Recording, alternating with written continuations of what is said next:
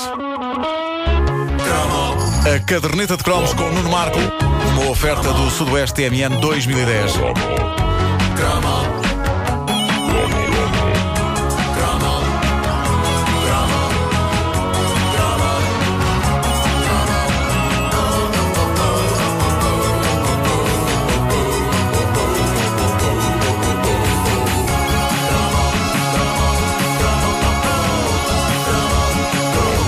Há uma conversa muito interessante a decorrer na zona de discussões da página da Caderneta de Cromos no Facebook sobre um tema do nosso passado sobre o qual, infelizmente, eu não possuo conhecimentos suficientes para poder dissertar de forma credível. Mas talvez vocês dois percebam do assunto. No meu caso. O que é que é o assunto? ah, e como se não bastasse não perceber nada de Manda futebol, vir, qual é que é? Qual é que é? Manda vir. Eu, eu não percebia nada de motas. Motas. O assunto é motas? É motas. É pá, se nós sabemos de motas, pá. Estamos tramados. Nada Estamos tramados. As, as Ora motas, bem, motas. As motas eram sem dúvida. têm duas rodas. É o que eu sei, que me E dizer. fazem. Não é bem isto, mas não uma é moto que faz.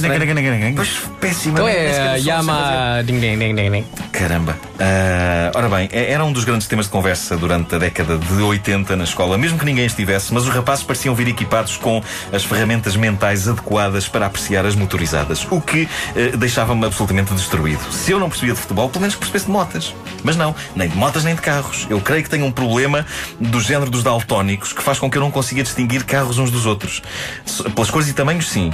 Mas o maior detalhe que eu sou capaz de usar na descrição de viaturas é é um azul grande, é um vermelho pequeno, é um verde médio, o que é bastante limitado. É como se eu soubesse ler mal. Tu não distingues as Ahm, marcas dos carros. Com dificuldade, com dificuldade. Ah, e quando me pedem, mas qual é a marca? Eu digo, é um. É um. É um. Ah, fiesta coisa. Bom.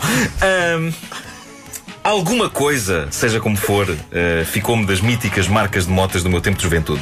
Não muito porque eu seria incapaz de andar de moto pela simples razão de que não sei andar de bicicleta, que é como que o primeiro estágio para se poder ser um motoqueiro. É uma etapa que é impossível de saltar, infelizmente, e a minha teoria é que tudo isso era escusado. Bastava que o inventor do triciclo não tivesse tido a ideia peregrina. Agora quero agir a deixar isto só com duas rodas. Porquê? Só para dar trabalho às pessoas. E já é muita Mas sorte sabes que terem. é fácil andar de bicicleta?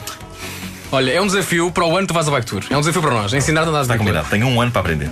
Ah, já é muita sorte terem posto de lado aquelas bicicletas antigas com uma roda gigantesca à frente e uma minúscula atrás. Ah, porque essa parece-me sadismo puro. Imaginem que tinha sido a partir dessa que a motorizada tinha evoluído. Ridículo. Bom, ah, a conversa no Facebook começou com uma contribuição do nosso ouvinte Jorge Gonçalves que diz: Ainda se lembram quando nas nossas cidades havia uma legião de motorizadas, desde as zundapeiras com motor de turbina, passando pelas Push, Casal Boss, Famel, Macal, etc?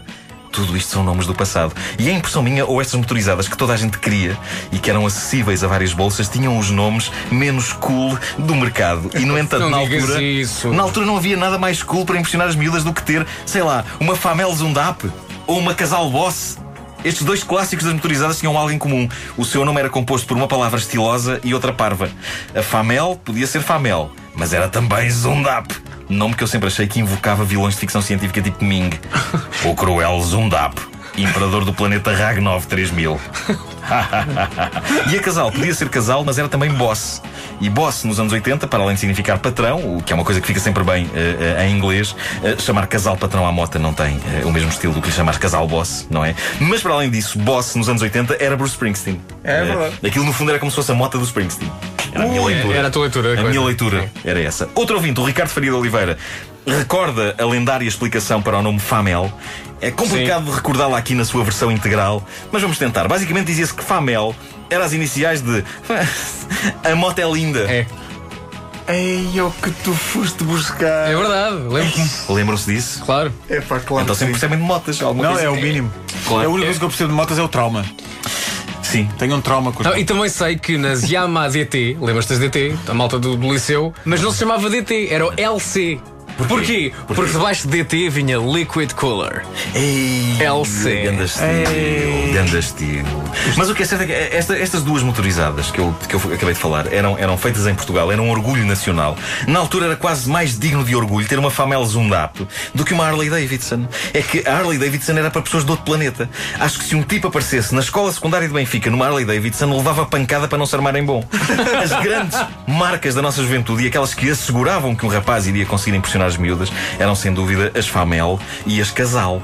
Inesquecível, como diz uma ouvinte nossa, a Rita Leal, era o barulho que essas motas uh, faziam. Era ensurdecedor. Mas lá está, acreditava-se, e ainda uh, uh, se acredita nisto, que quanto mais barulho uma motorizada fizer, mais fixe é a pessoa que lá vai em cima. Não, não, Isso não é verdade. Não, Isso é horrível. As pessoas que tirem esse pensamento da cabeça. Porque muitas das pessoas que ouvem uma moto destas a passar junto à casa à meia da noite têm vontade de lhe tirar uma pedra. Não, não, porque ao pé do, ao pé do barulho das Famel, a Vuvuzela era Mozart. Pois era, pois era, isso não tenhas dúvida.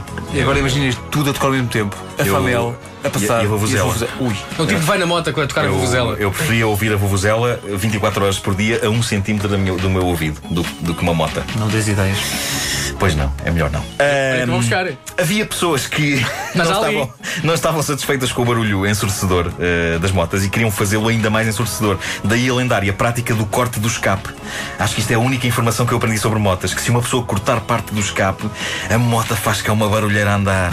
e eh, como essa era a única informação que eu tinha sobre motas, era também a única que eu podia disparar para impressionar as pessoas com quem estava. Se passava uma moto a fazer uma barulheira ensurdecedora, eu dizia, do alto da minha sabedoria, este de certeza que cortou o tubo de escape. E, E era- sentia, e era sentia, só. um, sentia um pouco mais integrado. Às vezes basta uma pequena frase para fazer a diferença. É como a frase que tu me deste, Ribeiro, há uns anos, para eu poder entrosar eh, com taxistas, Ah, malta que percebe de bola. o quando eu futebol digo- já foi mais futebol técnico. já foi mais técnico. Eu sinto logo outra confiança, não é? Ah, termino com uma mensagem deixada pelo fã da caderneta, o Marco António Calhau. Ele diz: Eu tenho uma casal com motor Zundap. Ei! Ora, isto. É o Frankenstein das motas. É o melhor de dois mundos, é o Nirvana do apreciador de motas portuguesas. Eu acho que disse, eu, eu disse isto no ar e há pessoas que estão caídas para o lado, com prazer. Diz outra vez como é que, o que é que ele tem? Ele tem uma. Ele tem uma casal com motor Zundap e há motoqueiros a esta hora que estão tipo. e caíram para o lado. Fizeram este som. Motoqueiros daqueles com faro, daqueles grandes de barba. Fizeram. e caíram para o lado. É o que aconteceu agora, garanto-vos. Se alguém tem uma fotografia disso, não. Motoqueiro cair para o lado e fazer.